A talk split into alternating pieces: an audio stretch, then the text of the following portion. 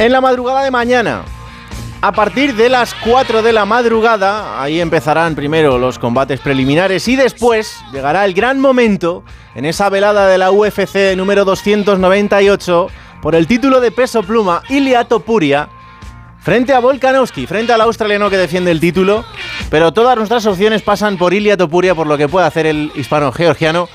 Estamos con él, todo el deporte español está con él en el Honda Center de Anaheim, en California. Ese será el escenario para un combate que puede ser histórico para el deporte español. Hola Alberto Fernández, buenas noches. Hola Raúl, ¿qué tal? Buenas noches. ¿Lleva Paco o no?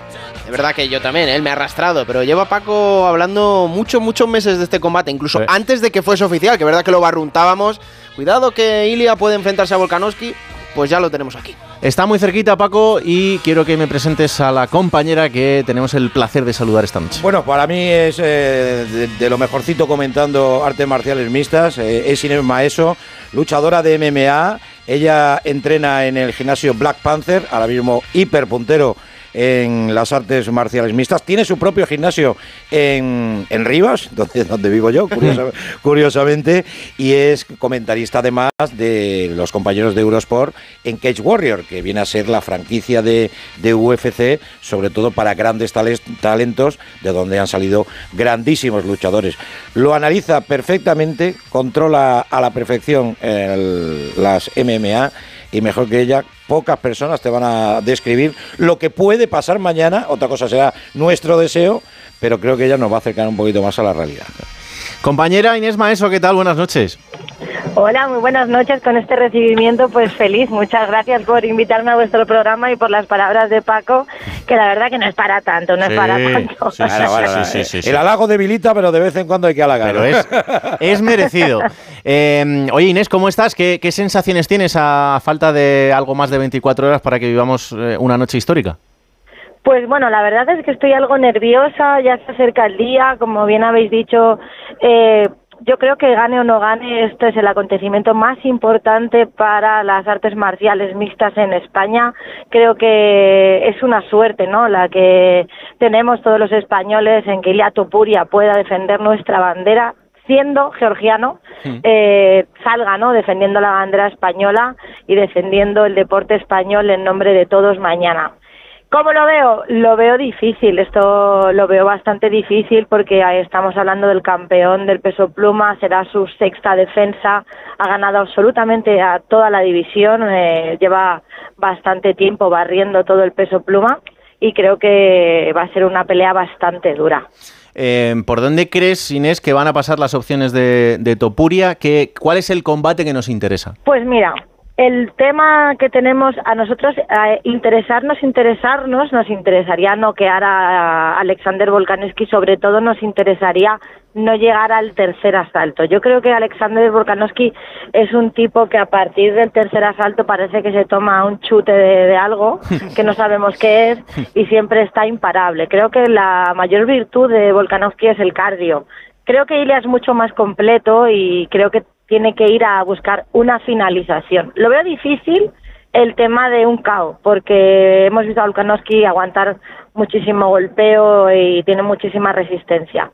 Entonces yo creo que las oportunidades de Ilia pasan por, por un posicionamiento eh, en, en, el suelo o contra la valla y buscar una finalización, ¿no? Bastante rápida si puede. Em, el, impacto que está teniendo Topuria en, España es, muy grande, pero en el escenario de mañana en, California, eh, la gente va a estar más con, el australiano por lo que supone que sea el campeón, por la defensa tan continuada del, título. Eh, ¿Esto también influye a la hora del, combate o no tanto? Bueno, esto, eh, a ver, yo vengo del deporte de origen desde pequeña, yo soy de las del noble arte, ¿no? Eh, del deporte, de la lealtad, del respeto, bla, bla, bla. Y somos un poco antiguos para esto que se ha puesto de moda, que lo llaman el trash talking y demás. Yo creo que esto es eh, pura promoción, que detrás de todo esto hay dos grandes deportistas que se respetan un montón.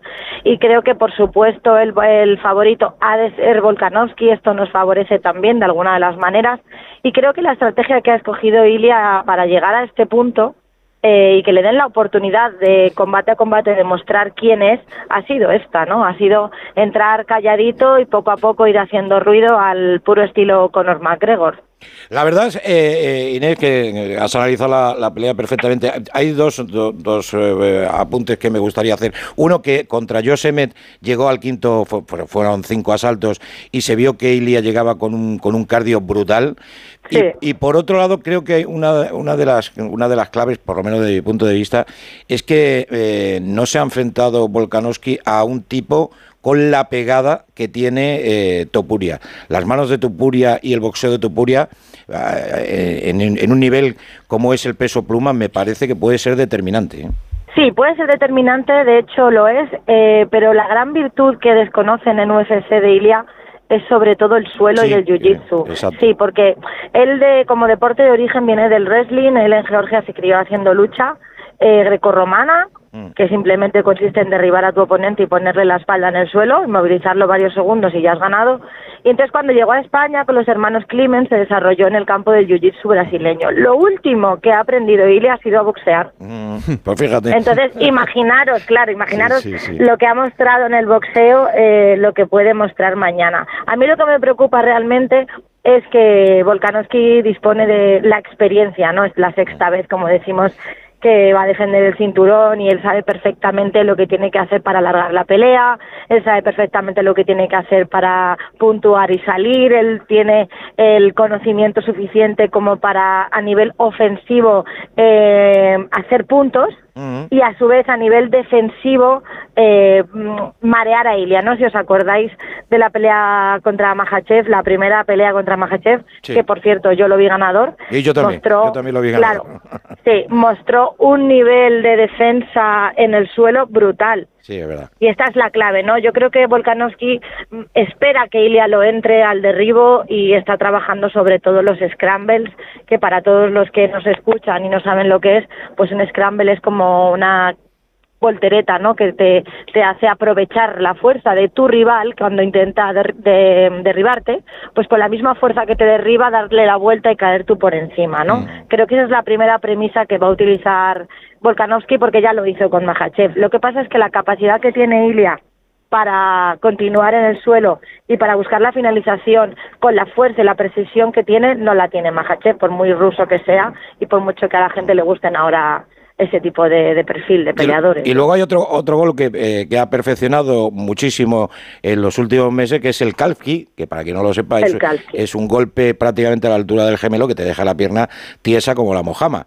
Y, ese, eh, y eso lo ha perfeccionado de tal manera que, claro, eh, teniendo en cuenta que Volkanovski es un tipo que le gusta mucho tirar los middle kick, que, es la patada circular al cuerpo, le sale muy bien a Topuria, ¿eh?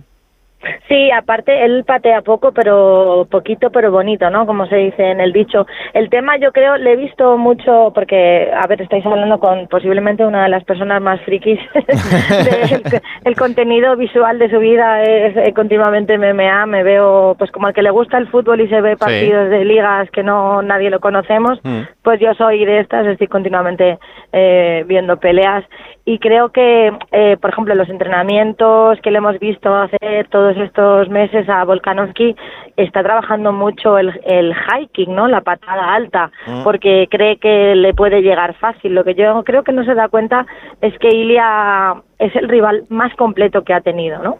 Pues eh, Inés, te agradezco un montón este análisis de, lo que puede ser mañana una noche absolutamente histórica para el deporte español, que no nos vamos a perder, que lo seguiremos en, en Eurosport y que estaremos muy pendientes de todos vuestros comentarios. Así que un placer y hasta la próxima.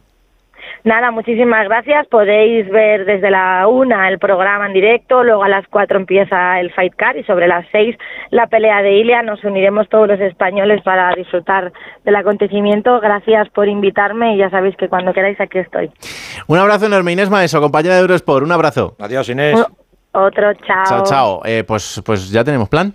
Yo sí, yo tengo el plan. Yo, una de dos, o lo veo todo del tirón o me pongo el despertador a las tres y media para ver todo lo que son los cinco combates eh, principales, pero lo normal es que, la enganchen. De, de esta salimos titulados. A mí me ha pasado una cosa, Raúl, que es que en la última semana, según se aproximaba el día del combate, amigos míos que nunca han visto UFC, mm. que algunos se han enterado de lo que era hace nada, muy poquito la semanas y meses, de la figura de Topuria. Se van a reunir, van a quedar. O sea, yo tengo dos grupos de amigos que me han dicho, vemos el combate, cosa que... Pues es lo que tienen los pioneros, pues el convertirse en referencia para gente que en el futuro quiera dedicarse a esto y gente que a lo mejor tiene esa inquietud y no sabe cómo desarrollarla y de repente encuentra a un ejemplo que le enseña cómo hacerlo. Hablábamos antes con Denis González en el caso de la natación sincronizada, pues en el caso de Ilia Topuria pasa exactamente igual.